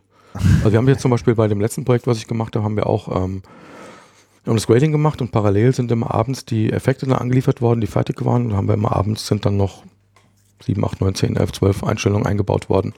Mhm. Die hatten wir vorher schon gegra ge äh, gegradet, also farbkorrekturt, mhm. ohne den Effekt. Aber meistens, wenn das keine großen Effekte sind, kann sich das nicht großartig voneinander mhm. unterscheiden. Ja. Und wir arbeiten beide auf Log C. Also bedeutet, ähm, ich kriege das, krieg das angeliefert, ich tausche das aus und dann mhm. muss das Grading passen. Mhm. Okay. okay. Äh, du hast einmal kurz mal HDR und SDR erwähnt. Was ist das? Ja, das möchte ich auch gerne wissen. Ähm, ja, genau. Ich kenne das von der Playstation, da steht immer oben HDR in der Ecke. Ja, das ist irgendwie so, ich glaube, das ist so ein, das ist so ein ähm, Thema, was, glaube ich, alle Koloristen gerade schwer beschäftigt, weil ähm, HDR und SDR, HDR hat natürlich einen viel höheren Dynamikbereich, du hast ein viel helleres Bild, ähm, du hast einen anderen Farbraum. Ähm, es ist schwieriger zu korrigieren. Ähm, da bin ich gleich wieder bei dem Zeitfenster, ähm, mhm. was dazu kommt, ähm, weil du bei HDR und SDR ähm, also HDR bedeutet äh, High Dynamic Range ganz und, genau. und äh, SDR ist dann ist es Standard Range. Ganz genau. Mhm. Und ähm, du siehst natürlich im HDR, siehst du natürlich viel, viel mehr als im SDR. Mhm. So, und die Muster am Set, die Muster, die da gemacht werden, die werden in seltensten Fällen, also mir nicht bekannt, nicht in HDR gemacht, die werden in SDR gemacht. Mhm. So ich jetzt ein Projekt gehabt habe, da war ähm, viel Himmel im Clip. Mhm. Man konnte das eigentlich gar nicht so genau erkennen, was da ist. Also eigentlich konnte man es gar nicht erkennen. Mhm. So, du hast also den ersten vier, fünf, sechs Minuten in diesem Film, hast du überall einen schönen weißen Himmel gehabt und das hat in den Mustern her hervorragend funktioniert. Im HDR hast du plötzlich gesehen, dass mal die Sonne draußen war, blauer Himmel, dann war es bedeckt und so weiter und so weiter. Ja. So, und dann wird es natürlich schwierig. Du kannst es dann nicht einfach auch einen Clip ziehen, weil da gibt es ja bestimmte technische äh, Richtlinien, die du, die du zu beachten hast. Ähm, ich, ich, muss ganz kurz äh, unterbrechen. Warum macht man die Tests nicht einfach auch in HDR? Ja, ist natürlich, das, dann müsstest du ja fast eigentlich zweimal machen. Ähm, beziehungsweise ist es natürlich wesentlich aufwendiger. Du musst genauer arbeiten. Ähm, es kostet mhm. mehr Geld. Okay. Das ist immer die Gretchenfrage. Wenn jemand kommt und sagt, es kostet aber mehr, dann ist das Thema durch. Mhm. Und ähm, das war in dem Fall, war das tatsächlich äh, nicht gerade eben hilfreich, aber ähm, kommen noch ganz andere Sachen dazu. Wenn du im, wenn du zum Beispiel, ich möchte den Namen der Darstellerin nicht sagen, aber du hast halt öfters Mädels oder Frauen, ähm, Darstellerinnen, die in äh, gehobenem Alter sind. Mhm. Und wenn die dann in 4K HDR vor der Kamera im Close-Up sitzen. Da siehst du aber jeden Mitesser, du siehst jeden Krähenfuß, du siehst aber wirklich alles. Das sieht niemand gut aus. Genau, so. Dann siehst du, dass die Maske einfach keine Zeit hatte. Die können auch nichts dafür. Die müssen genauso mhm. performen wie vorher auch, ja. Du siehst aber, was dann siehst du dann, wo die Schminke dann am Haaransatz aufhört und so, siehst du alles, ja. Und das muss, das will natürlich keiner sehen. Also ist es tatsächlich im HDR viel, viel, viel umfangreicher und du musst viel, viel genauer arbeiten. Zeit dafür gibt es aber nicht. Und das ist ein bisschen schwierig manchmal. Okay, das heißt, die, also es, früher war SDR der Standard, dann kam irgendwann HDR und da gab es keine Anpassung, dass jemand gesagt hat, Nö. du hast es zwei Wochen für den 90 Minuten, wie bisher halt auch und dann Pech, ne? musst du damit klarkommen. So. Ja, das, das, das Leid teile ich, glaube ich, mit allen anderen Kollegisten ja, ja, klar, auch. Natürlich. Das, mhm, ähm, Da ist keiner, das ist was anderes, wenn du Kino machst. Aber ähm, im Fernsehbereich ähm, gibt es standardmäßig, es, wird, meiner Meinung nach ist das sowieso Kokolores, wie das, wie das alles, ähm, wie das alles berechnet wird oder wie diese ganzen Kalkulationen gemacht werden. Mhm. Das ist völliger Unsinn. Ne? Ähm, ich ich habe diese Diskussion mit Produzenten beziehungsweise mit Kameraregie schon seit gefühlt 100 Jahren, weil eigentlich kann es nicht sein, dass deine Zeit, die du bekommst für ein Langformat, immer nach den Minuten geht. Es geht immer darum, 90 Minuten gibt es quasi sechs Tage jetzt HDR und SDR, mhm. um einfach mal ein Beispiel zu sagen. So. Es spielt aber keine Rolle, ob der Film 960 Schnitte hat oder 2450. Ja, ja, oder so, ob, oder ob das alles in einem Raum gedreht wurde ja, oder an 50 gut, verschiedenen. Das, das, das ist noch ein anderes Thema, aber ich habe tatsächlich, ähm, ich habe ein Langformat gehabt im, im November und das waren 960, 958 Schnitte und jetzt hatte ich ähm, im März beim Quartett hatte ich ähm, bei einem Film 2380 Schnitte. Na krass. Die Zeit war aber die gleiche. so. Und ähm, es hat trotzdem gut funktioniert, aber ähm, das, das ist einfach nicht richtig, weißt mhm. du. Und, du, und du, wenn du und ich verstehe auch die Kameraleute, was die Kameraleute sitzen natürlich dann da und ähm, sehen natürlich dann noch, ähm, gerade im HDR, wie jetzt im Marcello wieder, die sehen natürlich noch, dass das Bild bestimmte Schwächen hat. Mhm. Ja die man einfach nicht auffangen kann. Irgendwann ist einfach Feierabend. Nach, wenn du vier Tage hast, hast du vier Tage. Ja. Mhm. Und, ähm, und da muss das halt sitzen. Und das ist, für die Kreativen ist das tatsächlich, glaube ich, ein Albtraum. Weil die natürlich, ähm, was, die wollen natürlich ihre Gesichter schön haben, die wollen natürlich, ähm, dass der Look genau passt. Mhm. Und es geht irgendwann, tatsächlich muss man einfach sagen, wir können das so machen, dass das okay ist, aber es ist nicht perfekt. Mhm. Und ähm, das muss dann auch jeder akzeptieren. Okay. Ähm, weil, also ich finde das total einleuchtend, was du gerade beschrieben hast. Das klingt ja so nach was, das wäre ja eigentlich ein Traum, dass man das mal so hinbekommt, dass das vielleicht einfach so wird, dass man bezahlt wird nach Schnitten oder was auch immer jetzt ein bessere Metrik Ja, aber da hast du das wäre. böse B-Wort schon wieder gesagt. Bezahlt. Ah, bezahlt, ja, okay. Aber das, das wäre nämlich jetzt mal ein Punkt, weil es gibt ja, äh, zum Beispiel, glaube ich, den Berufsverband Kinematografie, äh, die ja in deinem äh, Department sozusagen auch mit abdecken würden. Äh, ist das was, was, was dich interessiert oder womit du irgendwie, sag ich mal, Kontakterfahrung hast, äh, dass du sagst, hey, da kann doch jemand was tun, ja, da, da kann man sich so ein bisschen irgendwie zusammentun. Also, wie gesagt, die Diskussion führen wir seit gefühlt 100 Jahren und es hat sich nichts geändert. Mhm. Und, ähm, also da siehst du auch keine Möglichkeit, dass. Also es hat sich bis jetzt nichts getan okay. und ähm, ähm, ich finde es natürlich schade, weil tatsächlich ist es auch manchmal, das kommt natürlich eher selten vor, aber es ist manchmal auch so, dass ich wirklich fast sage, ich brauche die ganze Zeit nicht wirklich, ja. Also man kann es mhm. wirklich in etwas weniger Zeit machen. Ah ja, okay. ja das geht auch, ja. Aber ähm, man muss sich das ja nur durchrechnen. Wenn du 2340 Schnitte hast, rechne es mal durch. Du hast 8, 16, 24, 32 Stunden. Da fallen zwei Stunden für die Look-Besprechung noch durch, noch, noch, noch, noch, noch weg. Und du hast nochmal zwei Stunden technische Abnahme. So, mhm. das, das heißt, es bleiben 28 Stunden, es bleiben dreieinhalb Tage. Teil das mal durch 2400 Schnitte. Das heißt, dass du im Prinzip mit Vorkorrektur, Nachkorrektur durchschauen, ob es im Fluss funktioniert, eigentlich mhm. vor Einstellung nicht mal eine Minute hast. Ja. Und das ist mit allem drum und dran, ist es verdammt wenig, sage ich dir. Aber kann das dann jemand, der jetzt zum Beispiel neu anfängt in diesem Beruf? Ich meine, du hast jetzt wirklich ja, äh, du bist, hast viel Erfahrung, du bist da gut, gut dabei, du kannst im Zweifelsfall schneller arbeiten als jemand, der da reinkommt. Ja. Der kann doch eigentlich nur verlieren, oder? Bis er diese Erfahrung aufgebaut hat. Ich, wie das andere regeln, weiß ich nicht genau. Ähm, also ich habe es nur gesehen bei uns, ähm, wie das läuft, halt teilweise mit anderen Koloristen, ähm, oder die ich auch ausgebildet habe. natürlich brauchen die am Anfang etwas länger. Das mhm. ist einfach ganz normal und da werden dann teilweise auch sicherlich ähm, bestimmte Deals gemacht, dass man einfach sagt, pass auf, ähm, der macht das, ähm, der braucht länger, wir nehmen zwei Tage davon auf unsere Kappe. Ja. Okay. Das läuft dann vielleicht so. Also es gibt immer irgendwie Lösungen. Also irgendwas kann man immer machen. Das geht schon. Aber unterm Strich ist es so, dass du natürlich erst mit der Zeit ja, nach mhm. 10, 15, 20 Jahren kriegst du erst so richtig, hast du erst so richtig Druck, da kannst du erst so richtig schnell arbeiten. Was nicht zuletzt auch daran liegt, dass du einfach schon so einen Erfahrungsschatz hast, weißt du, was Probleme angeht, äh, nicht nur technische Schwierigkeiten, sondern auch Lichtproblematiken und so weiter. Ähm, also du kannst einfach dann irgendwann schneller reagieren. Mhm. Und das hat einfach jemand nicht, der, der, der, der kommt. Die sind teilweise, haben die super tolle Ansätze, ähm, können auch wirklich tolle Korrekturen machen, aber am Anfang ist es vor allem mal schwierig, wenn du zum Beispiel Einstellungen hast, wo sich die Farbtemperatur dreht. Also das heißt, wo die Sonne weggeht, wo das Licht weggeht.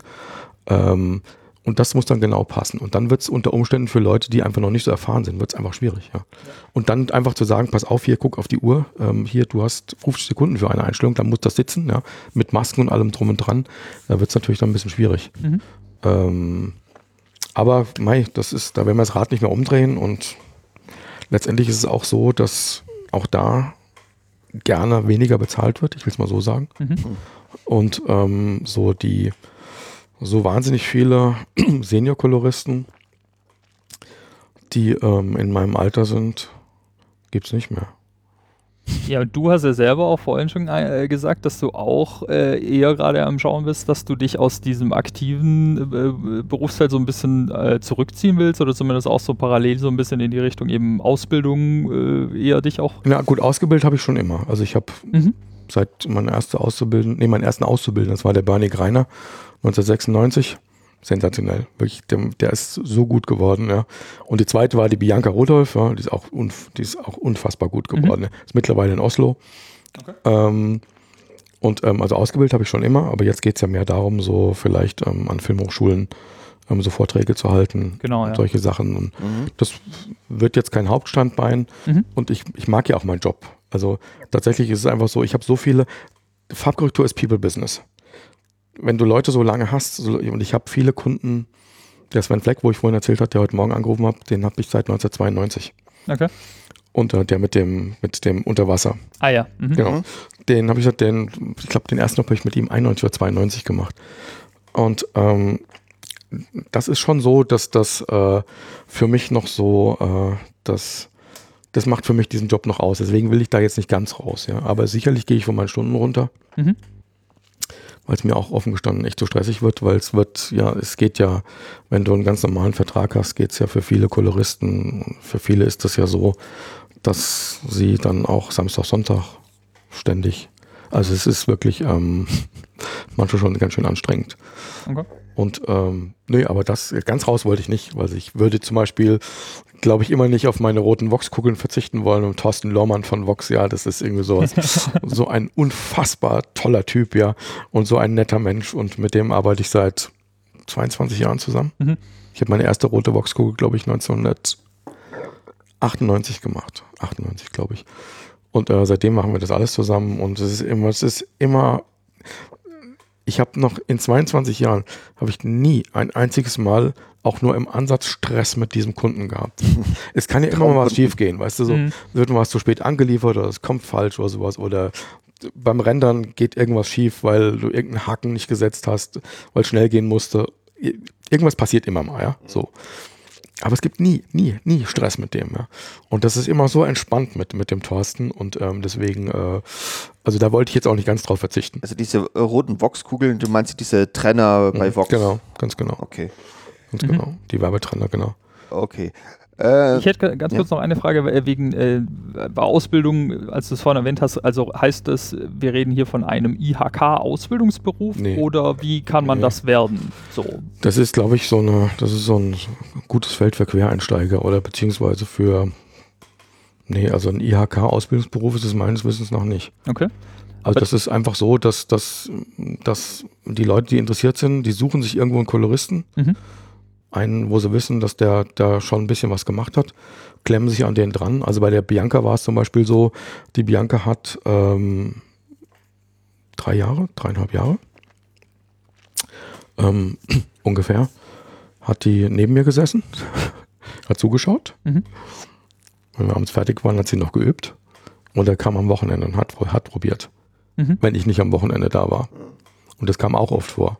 Also ähm, haben wir uns teilweise noch um die Tage am Wochenende gekloppt. Und ähm, also ich glaube, die hat äh, in den zweieinhalb, drei Jahren, ich weiß nicht mehr genau, wie lang es war, hat sie schon wirklich ähm, auf viel Freizeit verzichten müssen. Aber die ist unglaublich gut geworden und jeder wurschtelt sich so durch und äh, nimmt das mit, was er kriegen kann. Aber ähm, ein Ausbildungsberuf ist das meiner Mhm. Meinung Das heißt, es waren alles Leute, die auf dich zugekommen sind. Du hast jetzt nicht irgendwo Ja. inseriert, Nee, zur Suche ja. Auszubildenden oder so. Ja. Einmal habe ich inseriert, äh, nee, das habe ich nicht inseriert, das war, das war, das war 2000, das war der Flo Wolf, das war 2001, glaube ich, da habe ich bei Antenne Bayern, Mhm. die hatten äh, damals so ein Jobportal und da habe ich bei Antenne Bayern, habe ich, ähm, habe ich inseriert gehabt, weil die, ähm, weil wir, wenn wir jemand gesucht hatten Mhm. Und ähm, weil ich damals einen Koloristen hatte, der hat wirklich, der war wirklich gut, auch super cool, ganz toller Typ, ähm, hat immer riesen Spaß gemacht mit denen, aber bei dem hat sich nach anderthalb Jahren herausgestellt, dass er eine Sehschwäche im Rot-Grün-Bereich hat. Oh. Genau, und damit war er draußen. das ah, ist krass. natürlich äh, Ja, doof. sehr schlecht. Ja. Ah, okay, da, da sprichst du aber ja, ja was an, ja. Ähm, ja. Ich Ähm, habe auch seitdem, habe ich tatsächlich irgendwie bei allen Leuten, die kamen, habe ich erst einen Sehtest machen lassen. Mhm. Was auch diese, das ist ja, das ist ja fatal, stell dir mal vor. Ja, hast, Ja. Weil irgendwann, das hast du am Anfang gar nicht gemerkt, ja. Aber irgendwann ging das dann los, weißt du, wo, wo er immer genauer korrigiert hat und immer versucht, immer genauer anzupassen. Und da hast du gemerkt, irgendwas stimmt nicht. Mhm. Hat er irgendwie die Farben verwechselt oder irgendwas er nicht ges- richtig gesehen Er hat sie nicht richtig gesehen. Ja auch so ein Er hat sie nicht bisschen, richtig ich. gesehen. Ja, Ja, Er hat okay. einfach nicht richtig gesehen. Aber äh, ist das das Einzige oder gibt es jetzt auch andere Sachen, die ein K.O.-Kriterium wären? Also weiß ich nicht, irgendwelche andere. Ja, also tatsächlich hatte ich 1996, das war noch vorm Bernie Greine, hatte ich eine, ein Mädel, die hat sich, ähm, die, die kam, ich weiß gar nicht mehr, wie die kam, die kam, glaube ich, durch den Stefan Jonas. Und ähm, die hat sich vorgestellt und die wollte, und die hätte das gerne gemacht. Die war auch sehr, sehr nett. Aber der, die hatte das Problem gehabt, dass sie ein Hörgerät hatte. Mhm. Ja, und beim Hörgerät ist das einfach so, es sitzen halt zwei, drei, vier, fünf, manchmal zehn Leute hinter dir. Früher war das noch viel krasser. Mittlerweile sind es nicht mehr so. Da wird ja auch da gespart. Aber es war, wenn du so 2000, 2002, 2003, in so eine Suite gekommen bist, da haben oft sieben, acht Leute gesessen. Also einfach so Produzent, äh, jeder Agentur, Agentur, ja, okay. ich mhm. mache halt hauptsächlich Werbung, Agentur und so weiter und so weiter, Kunde und ähm, ähm, die, das Mädel hat damals, ähm, ich, ich wusste das gar nicht, bis tatsächlich, ich wusste das nicht, bis sie mir das dann irgendwann erzählt hat, weil sie hat neben mir gesessen und hat sich das angeguckt, hat, glaube ich, eine Woche reingeschnuppert und hat dann immer gesagt, wenn die Leute hinter ihr gesessen haben, dass ihr das zu laut ist. Mhm. Ja? Und ähm, auch gesagt, ich, und sie das nicht richtig hört, ja. Und du kannst halt, wenn du ein Hörgerät hast, hörst du ja nicht dreidimensional. Ja, ja, mhm. ja, ja. So, das heißt, alles, was reingeht, ist ein einziger Mischmasch. Ja, ja. Und das ist ein K.O.-Kriterium, ah, tatsächlich. Okay. Ja. Also das heißt, die konnte sich auch gar nicht mehr konzentrieren. Nein, das, das war, das, das, das ging einfach nicht. Ja, du kannst mhm. natürlich nicht sagen, wenn da ein Kunde Agentur sitzt oder so, bitte nur einer reden, ja, und mhm. wenn es geht, soll der dann neben mich kommen. Also, ist, ah, okay. Also war ein bisschen schade gewesen, ähm, aber ist halt so und ähm, die hat was anderes Tolles gefunden. Mhm. Mhm. Aber so richtige K.O.-Kriterien, du musst halt, brauchst gute Augen, ja. Da haben wir aber jetzt einen, haben wir jetzt einen guten Punkt, weil äh, ja. K.O.-Kriterium, da hattest du ja, äh, Thema. Du, du, hattest beim Vorgespräch auch mal erwähnt, dass du dieses Nachklo Narklo Narkolepsie. Narkolepsie. dass du damit selber äh, Probleme hast. Wie dieser, was, was genau ist das? Ach so, ja, genau. wie äußert sich das? Ja, muss ich ja anders anfangen. Also ich habe ähm, ich hab 1994 bei mir Narkolepsie diagnostiziert worden und ähm, ich habe ähm, bin dann 1996 bin ich nach München gekommen. Der Stefan Jonas hat mich, das war, muss ich nur kurz reinschneiden, weil es war glaube ich am 16. oder 17. 1996, das war ein Mittwoch auf jeden Fall. Da hat der Jürgen Kraus, der Kammermann, neben mir gesessen damals. Da hat mich der Jonas aus München angerufen, die damals in München gerade ähm, eine Office für das Werk aufgemacht hatten und äh, rief mich an und fragte mich, ob ich nach München komme. und ich habe gesagt, ja. Also das heißt, ich habe eigentlich an diesem, an diesem besagten Mittwoch habe ich innerhalb von einer Sekunde eigentlich mein ganzes Leben geändert, ja. Mhm. Ich oben in Ingelheim gearbeitet, in Idstein, in Idstein gewohnt, äh, meine Freunde, meine Schwester, meine Eltern, die Stammkneipe, die Motorradstrecken, die Eintracht und so weiter. Ähm, und plötzlich kommst du nach München. ich wusste irgendwie sofort instinktiv, das ist die Chance meines Lebens. Okay. Mhm. Und ähm, tatsächlich war sie es auch. Und ähm, ich bin dann nach München gegangen, fünf Monate später. Und dann ging das ganze Drama los, ja. Ja, was heißt das? Also du hast vorhin gesagt, Narkolepsie wurde diagnostiziert. was, hab, was bedeutet Jonas wusste das und ich habe gesagt, pass auf, ich will nur eins, das muss mit in den Vertrag genommen werden. Narkolepsie bedeutet, ähm, kann man nicht pauschal sagen, das ist jetzt so und so. Narkolepsie ist leider bei jedem ähm, ein bisschen anders. Das macht es schwierig, nachher über die Berufsgenossenschaft oder über die Bundesversicherungsagentur zu äh, einer Frührente zu kommen, mhm. ähm, weil man das nicht, nicht richtig picken kann. Und es ist jetzt auch noch so, dass viele Ärzte gar nicht wissen, was das ist. Äh, Narkolepsie ist ähm, vereinfacht gesagt ein gestörter Schlaf-Wach-Rhythmus. Mhm. Also ich schlafe seit 1993, 94 maximal anderthalb Stunden am Stück. Ja, also ich habe jetzt, ich schlafe jetzt seit ja, 25 Jahren, maximal anderthalb Stunden, mehr kriege ich nicht hin. Deswegen muss ich immer leicht schmunzeln, wenn mir jemand was über Schlafprobleme erzählt, dass er jetzt schon seit einer Woche nicht so gut geschlafen hat. Aber ähm, ich komme eigentlich gut damit. Ich habe mich nie hängen lassen. Ich habe, als ich die Diagnose bekommen habe, äh, in Wiesbaden in der, in der Deutschen Klinik für Diagnostik, habe ich ähm, eigentlich es sofort geschafft, damit zu leben. Und ähm, mein Umfeld, also mein näheres Umfeld, hat das auch völlig relaxed aufgenommen. Meine Eltern stehen hinter mir, meine Schwester sowieso, dann und die wichtigsten Freunde von mir halt auch. Mhm. Und der Jonas, der wusste das und ich habe gesagt, pass auf, ich kann alles machen. Ich kann nur nicht nachts arbeiten. Das wird dann irgendwann schlecht für mich, ja. Mhm. Weil ich, ich werde einfach müde dann irgendwann. Und ich selber für meinen Teil mache das halt so, dass ich, ich schlaf, ich habe nachts zwischen 20 und 30 Einschlaf- und Aufwach Aufwachmomente. Davon nehme ich fünf bis sechs bewusst wahr. Mhm. Und ich habe für mich einen ganz guten Weg gefunden. Ich habe viel Sport getrieben oder ich treibe viel Sport. Äh, ich trinke fast keinen Alkohol. Ähm, ich habe mich immer gesund ernährt. Ähm, ich habe auch versucht, ähm, ansonsten immer so Ruhephasen einzubauen. Und so weiter. Also ich, ich komme ganz gut damit durch oder bin ganz gut damit durchgekommen. Ich merke aber mittlerweile, dass es ganz schön zwickt und dass es jetzt schon sehr, sehr grenzwertig wird. Aber ich glaube, nach 25 Jahren nicht richtig schlafen, darf man das doch auch langsam. ja, das will ich auch sagen. Das ist auch einer der Gründe dafür, weswegen ich, oder eigentlich ist es fast der Hauptgrund, weswegen ich natürlich auch ein bisschen jetzt von diesem Stress runterkommen will. Mhm. Und ähm, deswegen habe ich jetzt auch mit der, mit der, mit der Firma, also mit meiner Firma vereinbart, dass ich ähm, jetzt irgendwann auf einen 24-Stunden-Vertrag um umsteige. Das heißt natürlich nicht, wenn, wenn ein Langformat kommt und dann kommen die, die Leute lassen sich ja nicht darauf ein, dass sie sagen, ja, der kommt aber nur noch 24 Stunden in der Woche, ähm, dass ich dann... Dass so, 24 dann, Stunden in der Woche, nicht der am Woche. Tag. Nein, nein, nein. ja. Wie bei John Wayne, manche Tage hatten 26 Stunden. Ne? Ja, ja. Und äh, nee, also drei Tage die Woche und ähm, dann, klar, dann hängst es natürlich hintereinander, ja, das ist ja gar nicht das Thema, ja. Mhm. Aber insgesamt möchte ich ein bisschen runter.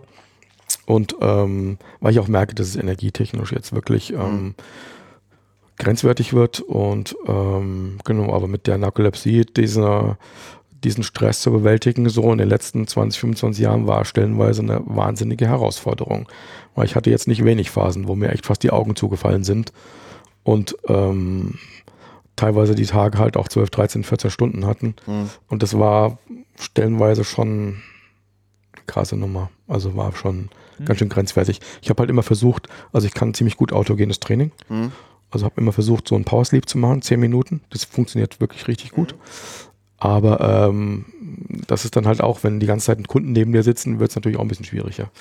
Ähm, aber so habe ich mich durchgemauschelt, irgendwie ging es und ähm, meine Stammkunden, jetzt hier durch den Podcast, weiß, weiß dann je jeder, aber ist mir auch, das ist auch ganz okay. Ähm, aber es war eine Weile so, dass ich das immer den Leuten erst erzählt habe, wenn ich sie halt so näher kennengelernt habe oder sie öfters oder länger zu mir gekommen sind. Also meine ganzen Stammkunden vom Thorsten da von Vox, wie ich gesagt habe, mhm. oder dem Frank von Filmstyler oder dem Markus äh, Schmidt hier von United Senses und diverse andere, die wissen es alle. Mhm. Und für die ist das auch völlig in Ordnung, ja.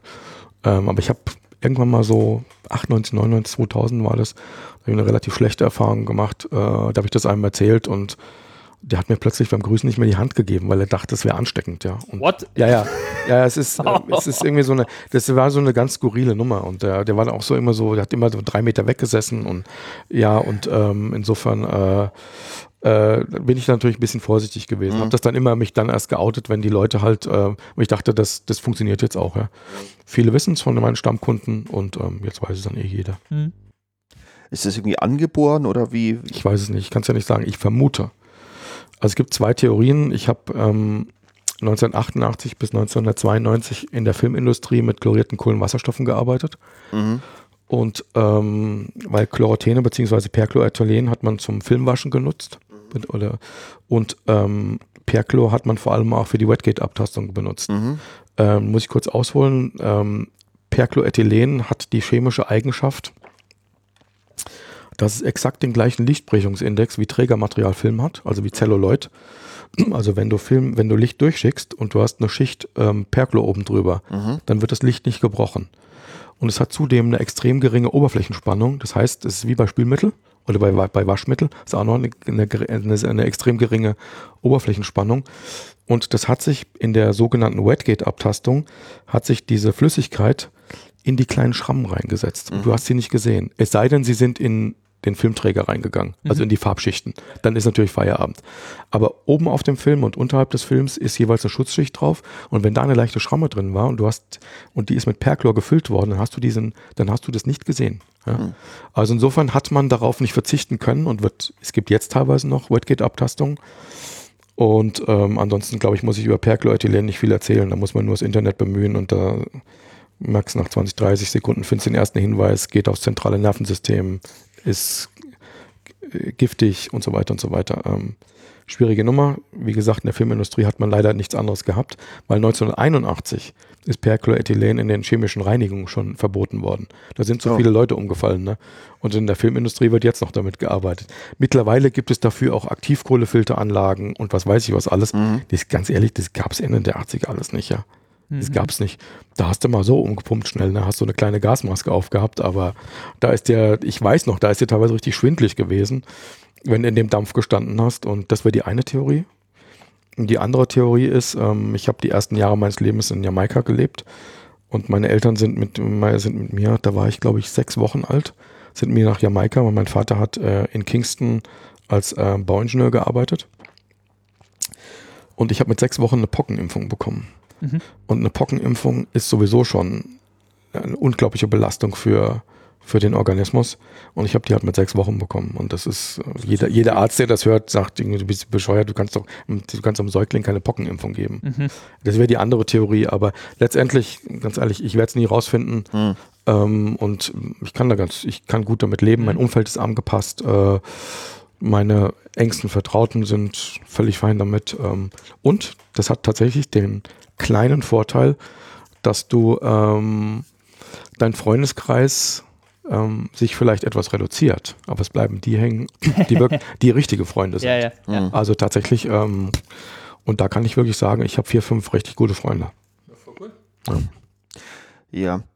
Das merkt man schnell, wenn man eben solche, ich sag mal, Probleme hat. Ja, ich, mein, genau. ich, ich, ich äh, oute mich mal selber als Autist, mhm. als Diagnostizierter und äh, ja, das äh, da, da, wird bestimmt auch äh, mal die Ansteckung äh, angenommen. So, ja, weil, da kommt ja eher so dieses, ja, wurdest du geimpft, Dings. Ach ja, ja, stimmt. Also, ja, das sind dann die Nasen. Verstehe. Das sind diese Deppen. Ja, okay. Aber die, die, die Kunst liegt ja dann daran, tatsächlich mit, egal ob man jetzt, was man auch immer man hat, mhm. damit dann halt so sein Berufsleben zu bestreiten und mhm. ähm, ja. seinen Job so normal wie möglich zu abzuhalten, Spaß zu haben, weißt du, und ähm, und ich glaube, das ist mir eigentlich ganz gut gelungen. Ich hatte natürlich auch, das muss ich immer und immer wieder dazu sagen, ich habe natürlich auch mit dem Stefan Jonas und ähm, den Jungs, die das Werk mitgegründet haben, Ram Drexi und ähm, dem Poldi, der leider schon lange tot ist, und dem Stefan Jung habe ich natürlich auch ähm, extrem coole und äh, Mitstreiter gehabt und ähm, die haben halt alle hinter mir gestanden, ja. Das war natürlich, das war natürlich für mich das A und O. Mhm. Weil wenn du natürlich weißt, dass, dass die Leute das wissen und damit umgehen können, ja, mhm. Und dich trotzdem haben wollen, ja, dann ist das eine ganz andere Nummer, ja. Mhm. Weil ich habe in, ich habe in, ich war die ersten zwei Jahre war ich ähm, in München bei so einer Selbsthilfergruppe, ähm, um so meinen Erfahrungsaustausch. Ich bin dann irgendwann gegangen, weil ich gedacht habe, das ist wirklich eine krasse Nummer. Also viele haben es deutlich schlechter als ich erwischt, ja, um mhm. nicht zu sagen, fast alle. Ja, okay. Aber es kommt auch immer drauf an, was man draus macht. Das geht dir ja auch so. Ja. Weißt du, also letztendlich hängen lassen zählt nicht. Ja, also ja, ja. du musst halt einfach gucken, dass du was aus dir machst. Und irgendwas geht immer, ganz ehrlich. Also das ist auch kein leerer Spruch oder keine Phrase oder sonst mhm. irgendwas. Es geht einfach immer irgendwas, ja. Und ich habe muss ja auch das aber irgendwie rechtzeitig wissen, dass man solche Probleme hat. Also genau. jetzt mal aus meinem Erfahrungsschatz mal kurz mal zu berichten. Ich, ich, ich habe meine diese Diagnose auch erst relativ spät bekommen, erst mit 39. Und jetzt im Nachhinein äh, retrospektiv betrachtet, sehe ich, dass ich so viele Probleme, die ich in der Vergangenheit hatte, einfach darauf zurückzuführen sind oder waren. Ja. Und ich, ja, hätte ich das früher gewusst, hätte ich einfach sagen können, ja, irgendwelche Jobs oder sowas verloren, weil ich einfach dementsprechend so war oder so bin, wie ich halt bin. Ja, gut. Hätte ich das vorher gewusst, hätte ich gesagt, ja, pass auf, das, ich, das ist ja, es ist, bin zwar ich, aber äh, ich bin Autist und äh, das sind einfach hier meine Defizite. Ich habe das nicht erkannt, ich habe das nicht gesehen. Oder ich habe einfach hier einen, einen Blackout gehabt. Aber ich, das ist ein schwieriges Thema, weil es gibt keinen Leitfaden dafür. Mhm. Ein Leitfaden, sich zu outen und den richtigen mhm. Zeitpunkt zu finden, das ist ganz, das ist bei jedem anders. Und das ist eine ganz schwierige Nummer. Da kommen so viele politische Sachen dazu, da kommen so viele, da kommen Sachen dazu, die, also ähm, an die denkt man gar nicht. Also mhm. es ist wirklich die Herausforderung, den richtigen Zeitpunkt zu finden, sich bei den richtigen Leuten, bei den entsprechenden Leuten oder mit den Leuten, mit denen man zu tun hat, dann wirklich auch zu outen. Also das ist, war, für mich war es einfach tatsächlich, weil ich habe natürlich das bekommen, wo ich natürlich in der Branche schon ein bisschen was geschafft hatte. Mhm. Da war es dann natürlich nicht mehr ganz so schwierig für mich. Ich weiß nicht, wie es gewesen wäre, wenn ich es von Anfang an gehabt hätte. Das weiß ich nicht. Mhm. Ich habe irgendwann 1900, ich war in der Deutschen Klinik für Diagnostik, war ich in 1994 im Sommer. Ich habe irgendwann im Januar, Februar 94 ging es plötzlich los, dass ich nicht mehr schlafen konnte, nicht mehr durchschlafen konnte. Und dann hat mich mein damaliger Hausarzt, der hat mich sofort nach Wies hat gesagt, da, da, stimmt irgendwas nicht, hat mich sofort in die Deutsche Klinik für Diagnostik überwiesen und die haben das da halt rausgefunden. Und mhm. ähm,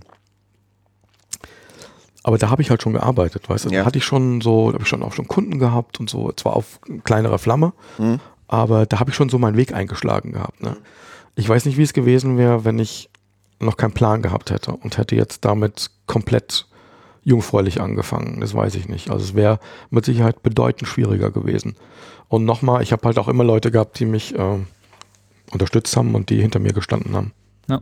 Aber trotzdem finde ich, das sind eigentlich zwei ganz gute Punkte, weil das eine ist, klar, bei dir ist jetzt ein bisschen offensichtlicher, wenn man nicht mehr schlafen kann, dann geht man wahrscheinlich eher zum Arzt, als wenn man jetzt irgendwie so ein Gefühl hat mit, äh, keine Ahnung, ich komme manchmal mit Menschen nicht klar oder ich habe da irgendwie so meine Eigenheiten, aber vielleicht kann man das ja trotzdem mal so auch mitgeben, wenn jemand sowas hat, dann vielleicht einfach mal so checken lassen, weil das ist ja erstmal auch für einen selber ja? Ja. und dann einfach halt auch mhm. wirklich, die, was du gesagt hast und dann guckst du halt vielleicht auch mal, wer ist jetzt wirklich noch dein Freund und wer ist halt irgendwie. Ärgerlich wird es vor allem mal dann, wenn man selber merkt, dass man irgendeine Veränderung hat auf gesundheitlicher Ebene, ist es ja völlig wurscht, was das ist. Mhm. Und man zu lange wartet und man vielleicht dann deswegen auch nichts mehr machen kann. Ja. Bei mir kann man ja. nichts machen, ja. Mhm. Also bei mir gibt es einfach kein, ja. gibt einfach nichts, das kann man nicht heilen, ja. Aber es gibt genügend Krankheiten, die werden verschleppt oder die, die erkennt man zu spät oder man geht zu spät zum Arzt, wenn das Kind schon in den Brunnen gefallen ist. Mhm. Und, und das ist natürlich schade. Deswegen kann ich nur empfehlen, wirklich, wenn irgendjemand in sich reinhören, wenn irgendjemand ist, ähm, wenn irgendjemand das Gefühl hat, dass irgendwas nicht stimmt, dann soll er das auch machen. Mhm. Und ich habe dann halt, ich habe zum Beispiel auch in, ich habe dann 2012 mal eine Ayurveda-Kur in Indien gemacht. Das mhm. war super klasse, also kann ich nur empfehlen. Das ist wirklich eine tolle Nummer gewesen. Aber so, schlafen kannst du halt immer noch nicht. Nach, nein, ne? aber ich habe natürlich, ich bin natürlich ganz viel entspannter zurückgekommen mhm. ja, und wieder okay. geerdet und so. Und so habe ich halt auch immer versucht, so mir so Teilbereiche rauszunehmen und mal so ein Wochenende wirklich nur zu relaxen und ähm, oder was zu machen, was wirklich, was ich auch wirklich gerne machen möchte und irgendwie, also anders ausgedrückt, nicht nur zu funktionieren, sondern auch was für sich selber zu machen. Mhm. Und das habe ich halt auch immer ähm, versucht zu machen und ähm, ich glaube, es ist mir ganz gut gelungen. Das finde ich doch einen guten Appell. Äh, mhm. Äh, noch so, äh, da können wir eigentlich dann unsere Schlussfrage anschließen, oder? Ja, ja? genau, würde ich auch sagen. Ähm, unsere Schlussfrage ist immer, wenn du im Kino sitzt, so werden wir das irgendwann mal wieder machen können. Kino, warte mal, kannst du Ja, ja, Kino, immer diese Fremdwörter. diese Lichtspielhäuser. Ähm, wenn du auf jeden Fall mal wieder im Kino sitzen sollen würdest, wer auch immer, ähm, bleibst du dann bei den Credits sitzen? Bis zum Schluss, bis das Licht wieder angeht. Äh, ehrlicherweise bin ich, ist es, also sagen wir so, ich bleibe tatsächlich sitzen oder ich bin, bleib meistens sitzen, aber das liegt jetzt weniger an mir, als dass im Kino schon die Lichter angehen hm. und da teilweise schon bevor hinten alle durch sind, der Projektor schon aus ist, beziehungsweise die Vorführung schon aus ist. Das wird ja gar nicht mehr teilweise bis zum Ende gezeigt. Was? Echt? Ja, ja, ja, ja. Das okay, habe ich, auch, das ich alles schon gehabt. Okay. Ja, alles schon gehabt. Ähm, und ähm, aber nee, ich bleib schon sitzen. Tatsächlich bin schon sitzen geblieben. Aber vielleicht, ich sehe das natürlich aus einer anderen Perspektive. Vor allem mal, ähm, und für, für uns kommt ja noch dazu, dass wir wirklich nach am Ende von allen 500 Leuten kommen, ja. Also die digitale Post, ja, so die kommt wirklich, also wirklich bevor die Logos vom Kamerahersteller dann irgendwie noch im Rolltitel nach oben laufen. Mhm. Ja. Mhm. Da sind wir dann, ja. Vorher war vom Kaffeekocher bis zu sonst wem alle drin. Ähm, aber ist auch okay, es geht in Reihenfolge und ähm, ja. es soll auch jeder die Wertschätzung dafür bekommen, dass er, dass er etwas geleistet hat, egal ob er einen Kaffee gekocht hat, ob er jemand gefahren hat oder ob er einen Stuhl gereicht hat. Der Kaffeekocher am Set ist wichtig. Ja, genau. Nee, deswegen, aber äh, nö, ich bleib schon sitzen, tatsächlich. Ähm, okay. Soweit ich mich, ist schon so lange her. Ja, das ist, das ist auch sehr gut, wie, ja. so alle deine Worte so waren wie damals. Boah, wie war das ja, genau, denn? Bin so ich denn? Krieg. Ja, genau. Im 17. Jahrhundert. Ja. ja. Ja, das ist sehr schade eigentlich. Ähm, also ich hoffe auch, dass das jetzt, aber es ist ja für alle Beteiligten, also ist es ja im Moment gerade wirklich eine Herausforderung, das alles so zu überstehen. Ne? Absolut. Und ähm, ich hoffe wirklich, dass die ganzen Kinobetreiber und alle Verantwortlichen, die ganzen Kreativen, die auch dafür sorgen, dass wirklich so tolle Sachen ins Kino auch kommen, ne? dass die alle wieder wirklich ungestört ihrem Job nachgehen können, weil nichtsdestotrotz, ich habe im Moment ja gut zu tun. Ja, ich mache ja auch Werbung, Langformate und so weiter, Imagefilme, aber ich merke schon immer wieder und kriege schon immer wieder gesagt, was das teilweise für ein Hauen und Stechen ist und was abgesagt worden ist und wie man, wie das alles zusammengepresst worden ist und was das für Probleme gibt, teilweise diese Drehs aufrechtzuerhalten. Also möchte ich nicht in der, in der Haut von den Produktionsfirmen und von allem stecken. Also das ist wirklich eine unfassbare Herausforderung. Und ähm, dass es in unserer Branche vielen Leuten nicht so gut geht, das mhm muss man ja auch nicht extra sagen. Ne? Das ja. da, da haben wir auch ein paar Corona-Spezials äh, dazu, äh, wo man dann noch rein, aber ich finde das ist jetzt eine viel schönere Note, dass ja. wir jetzt einfach auch äh, wirklich sagen, hoffen einfach, dass da alle wieder sich ein bisschen rausziehen können und dann freuen wir uns alle drauf, wieder im Kinosaal zu sitzen und mhm. die Credits zu schauen. genau. Wunderbar. Ja, dann äh, vielen Dank, dass du dir die Zeit genommen hast äh, ja, und uns einen sehr guten Einblick äh, gewährt hast und äh, ja. Vielen Dank. Genau. Cool. Dann Tschüss. Noch weiterhin viel Spaß jo. und tschüss. Ciao.